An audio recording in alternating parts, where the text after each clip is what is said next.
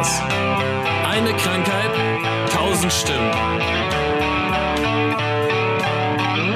Moin ihr Lieben und herzlich willkommen zu FUMS, eine Krankheit, tausend Stimmen, der Interview-Podcast. Heute habe ich Silke bei mir und ich bin schon gespannt, was Silke uns zu erzählen hat. Hallo Silke! Hallöchen! Wir haben jetzt ja schon ein paar Folgen hinter uns, von daher, du kennst das Spiel? Ja. Dann fange ich einfach an, oder? Ja, wir fangen an. Super. Wann hast du deine Diagnose bekommen? Ja, also meine offizielle Diagnose habe ich im Januar, am Freitag, den 13. diesen Jahres bekommen. Oh ja, also frisch diagnostiziert und frisch dabei. Ja, stand aber schon sehr lange im Raum. Ich habe das nur nie wirklich untersuchen lassen. Ach so. Ja. Wie sieht denn das aus? Was ist denn ungefähr der Zeitraum, von dem du sprichst? Also bestimmt 20 Jahre. Ach, 20 Jahre. Mhm. Dann muss ich jetzt, auch wenn du eine Frau bist, ganz ungalant fragen, wie alt bist du mittlerweile? Äh, 47. ja. Offiziell aber 29. Ja, 29 und dann einfach das Alphabet durchgehen. Dann klappt das Genau. alles mit dem Alter. So. Sehr gut. Also dann warst du Mitte 20, als es bei dir losging und du hast es immer so gut es geht ignoriert. Genau. Wie ist denn dann das so nach 20 Jahren die Diagnose an den Kopf zu bekommen? Also eigentlich war es gar nicht so schlimm, weil ich ja, wie gesagt, eigentlich hatte man mir vor vielen, vielen Jahren schon gesagt, ich sollte mich unbedingt mal auf Multiple Sklerose untersuchen lassen. Und deshalb war ich, ja, ich war ja eigentlich schon äh, vorgeimpft. Na, also ich wusste im Prinzip, da stimmt irgendwas nicht, ich wollte es halt nicht wahrhaben. Wie das so ist, ne? Ja. Und jetzt aber seit ziemlich genau zehn Monaten Ja. Genau. Ja. Ähm, Leben schlagartig geändert und jetzt oder Nein, also eigentlich hat sich gar nichts geändert. Na, ich ja gut, ich habe ähm, also ich bin ja im Prinzip ins Krankenhaus gegangen, weil ich plötzlich eine Sehnerventzündung hatte. Das ist ja so dieses typische, ne? Und dann konnte ich es ja nicht mehr ja für mich verdrängen. Es war jetzt ein Problem. Ja. Ich konnte auf dem rechten Auge wirklich fast nichts mehr sehen. Es war ein Schatten da. Ich hatte Schmerzen im Auge und ja, jetzt musste ich was machen lassen. Also ich musste das untersuchen lassen. Und als der Arzt mir dann sagte, ich kann mein Augenlicht verlieren, wenn ich jetzt nicht ähm, da irgendwas unternehme, ja, dann habe ich mich natürlich ähm, dazu breitschlagen lassen, es zu untersuchen. Ja, ja. so war das. Und nimmst du dann jetzt Medikamente oder sagst du dir, nö, die letzten 20 Jahre war es ja auch aushaltbar, ich brauche da nichts? Ja, also ich spritze mich. Ähm, ich bin mir aber noch nicht so sicher, ob das wirklich das ist für mich, was ich weitermachen möchte. Ja. Aber das ist ja eine Suchungs- und Findungsphase, ne? Also Ja, egal genau. ob Therapie oder auch Mediziner, mit denen man halt viel zu tun hat, man verändert sich und da ist ja mittlerweile wirklich einiges auf dem Markt, wo man auf sich achten kann und Genau. Und da bin ich jetzt noch so ein bisschen am, ja, mit mir so ein bisschen am Hadern, ob ich das überhaupt möchte oder nicht. Ob es nicht einfach auch ohne ginge, sowas eben. Ne? Da bin ich noch unschlüssig. Ja, jeder findet seinen Weg. Also das ist ja, Ich denke auch. es sind nicht nur tausend Stimmen, es sind auch tausend Körper dahinter und jeder reagiert anders und jeder hat andere Vorlieben. Ne? Genau. Das ist ja einfach so. Wie schaut denn das dann aus mit Problemen? Also ist von der Sehnerventzündung was übergeblieben und auch in den letzten 20 Jahren hat sich da was gesammelt oder ging das immer alles wieder weg? Ja, also ich habe ähm, schon sehr lange immer mit Schwäche zu tun, mal im rechten Bein, mal im linken Bein. Bei mir ist es allerdings eher alles so rest, rechtslastig. Und ich habe auch immer Schwäche, Schwäche in der rechten Hand und mein Auge auf der rechten Seite ist auch schlechter. Seitdem äh, bin ich sehr lichtempfindlich und muss eine Brille tragen, die sich dann so einfärbt bei Sonne, weil das kann ich gar nicht mehr haben. Ja, und dann dieses typische, ne, so ein bisschen Kribbeln in den Fingern, in der Zunge, in den Lippen. Also so, was man, was ich jetzt auch schon bei ganz vielen anderen halt ähm, gelesen habe. Ne?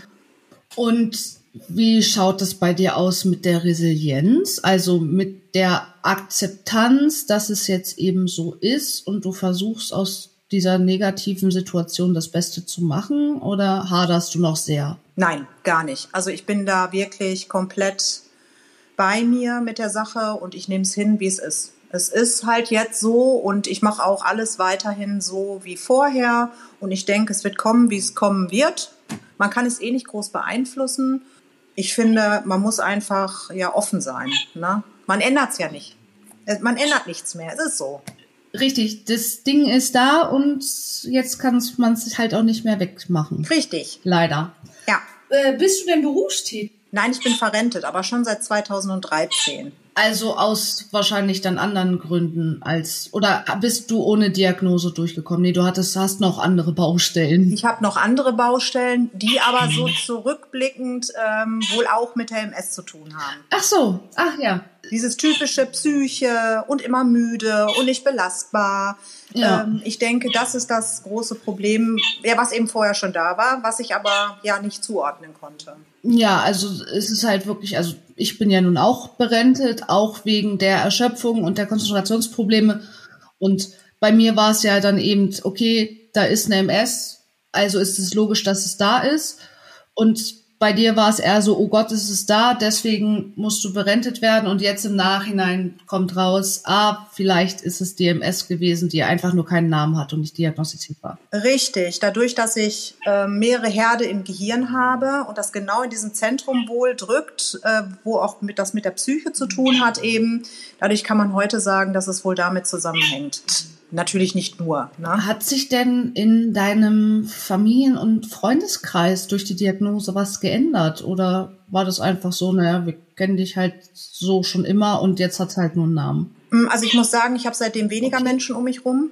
Ich habe Gott sei Dank Glück mit meinem Mann, der mich sehr unterstützt. Aber Freundschaften sind auch viele kaputt gegangen dadurch. Ne, weil ähm, man mir oft vorgeworfen hat, schon vorher mit Anstellerei und äh, man sollte sich mal zusammenreißen. Und ja, wenn ich dann oft Termine oder, oder Treffen absagen muss, weil ich einfach auch zu schlapp bin oder weil es mir psychisch nicht so gut geht, ja, man hat nicht so viele um sich, die da wirklich Verständnis ja, haben. Ja, natürlich. Ne? Es wirkt dann wie eine Ausrede. Ne? Ich habe auch zum Glück Freundinnen, die, denen ich sogar schreiben kann, pass auf, ich hätte eigentlich gerade total Bock, mich mit euch zu treffen, aber hm ich, ich fühl's nicht. Es ist mir zu, also auch soziale hm. Kontakte streng an und ein gesunder Mensch hat da überhaupt kein Feingefühl für, weil für den ist das so nebenbei. Aber jetzt selbst dieses Gespräch, was wir gerade führen, wird mich nachher zum Schlafen zwingen. Ne? Also ja, ja genau. Ne? Und das ist, ja, wenn man so ist das. Genau. Und wenn man das einem gesunden Menschen erzählt, dann sagt er, hä, wieso? Du hast doch da nur irgendwie zehn Minuten gesessen und gequatscht. Und ich denke mir so, ja, aber ja. ich musste die Treppe hoch und das hier einstellen und sowas. Und das war alles Körp äh, geistige Arbeit, die mein Gehirn dazu bringt, dass es danach Ruhe braucht. So. Und selbst eine Autofahrt ist halt für mich auch anstrengend. Ja, absolut. Das ist für mich also ganz, ganz besonders anstrengend. Autofahren, gerade so lange Strecken, da muss ich ständig Pause machen und danach bin ich völlig platt. So, die nächste Frage kann ich mir, glaube ich, bei dir sparen, weil ich glaube, mit 47 hat die Diagnose keine Auswirkung mehr auf deine Familienplanung gehabt. Nö, nee, irgendwie nicht. Ich habe ein Kind und ich hätte es auch hm. bekommen, trotz der MS, muss ich sagen. Also äh, selbst wenn damals es im Raum gestanden hätte und ich hätte es gewusst, ich hätte sie trotzdem bekommen. Von daher, ja, aber mit 47 ist jetzt nicht mehr so interessant. Ne, vielleicht willst du jetzt ja auch noch irgendwie fünf Kinder adoptieren oder so. Ich glaube nicht. Dürftest du jetzt mit der Diagnose ja auch nicht. Ja, so ist das, ne? Ja, Hobbys. Musstest du, also das ist jetzt nicht seit der Diagnose, sondern eher seit den letzten 20 Jahren. Gibt es Hobbys, die du aufgeben musstest, weil sie nicht mehr gehen, MS, also beziehungsweise äh, körperlich oder durch die Schwäche oder sowas? Mm, ich habe früher mehr Sport getrieben, das schaffe ich jetzt nicht mehr so. Ich treibe trotzdem Sport. Ich habe mir auch gerade jetzt so richtig tolle Inliner gekauft äh, mit so riesen Rädern, bei denen man auch bei Nässe fahren kann. Und dann mache ich halt tagesformabhängig, mache ich das einfach. Also ich versuche alles auch weiterhin zu machen, weil ich denke, pff, mich schränkt so schnell nichts ein. Das ja. will ich nicht. Ne? Und ich versuche es halt. Wenn es einen Tag nicht geht, dann geht's halt nicht. Und den anderen Tag funktioniert es dann wieder. Also von daher muss immer ausprobieren, ne, was so möglich ist. Also Relienz par excellence. Ja, absolut. Sehr, sehr cool. Behalt dir das ja. bloß bei, es ist das Beste, was du machen kannst. Ja, ich denke auch. Jetzt bin ich gespannt, wie bist denn du zu FUMS gekommen? Ja, das war so dieses typische, ich google mal, was gibt es denn? Weil ich mich ähm, halt oft unverstanden fühle von Menschen. Ich fühle mich ausgegrenzt und allein. Ich habe wirklich ein großes Problem damit, dass ich mich allein fühle, so mit meinen Sachen. Und dann habe ich einfach mal gegoogelt, was gibt es so für Möglichkeiten? Gibt es vielleicht Treffen? Gibt es Gleichgesinnte? Weil ich denke, man versteht sich einfach untereinander besser. Und dann las ich von FUMS.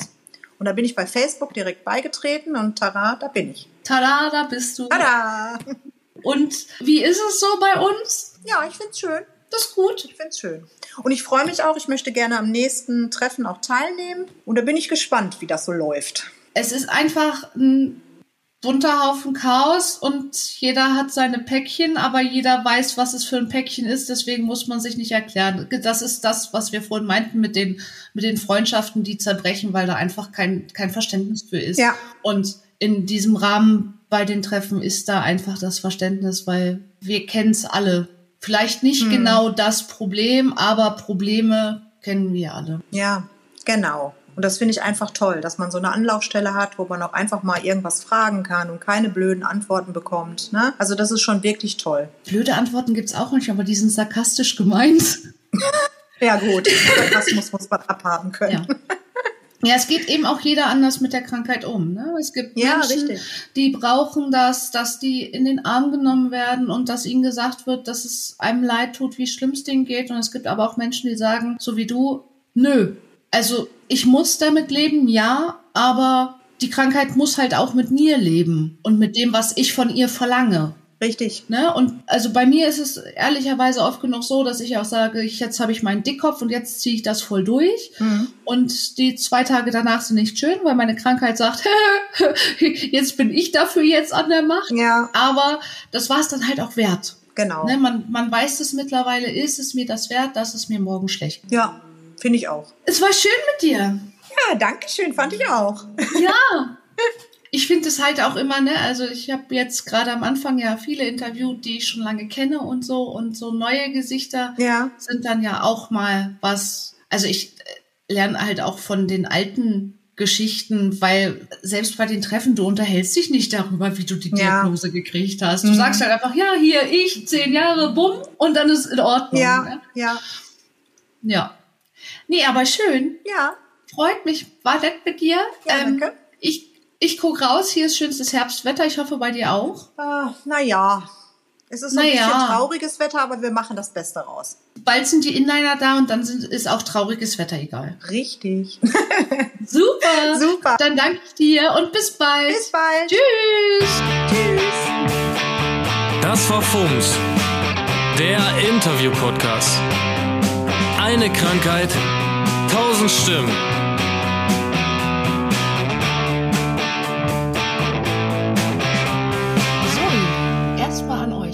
Dank, dass ihr bis hierhin ausgehalten habt. Und nun noch ein paar Credits, weil ich alleine krieg das nicht hin. Erstmal ganz, ganz, ganz, ganz großen Dank an Marcel Bromberek und Christian Fultner von der Band Vertical, die die musikalische Untermalung dieses Podcasts machen. Und an FUMS NRW, denn ohne FUMS NRW könnte ich meine Idee gar nicht umsetzen. Ja, und wenn ihr Interesse habt und mehr über FUMS erfahren wollt, dann schaut doch einfach vorbei unter www.fums-nrw.org oder bei Facebook einfach in der Suchzeile FUMS Germany eingeben. Habt einen schönen Tag und bis bald. Tschüss.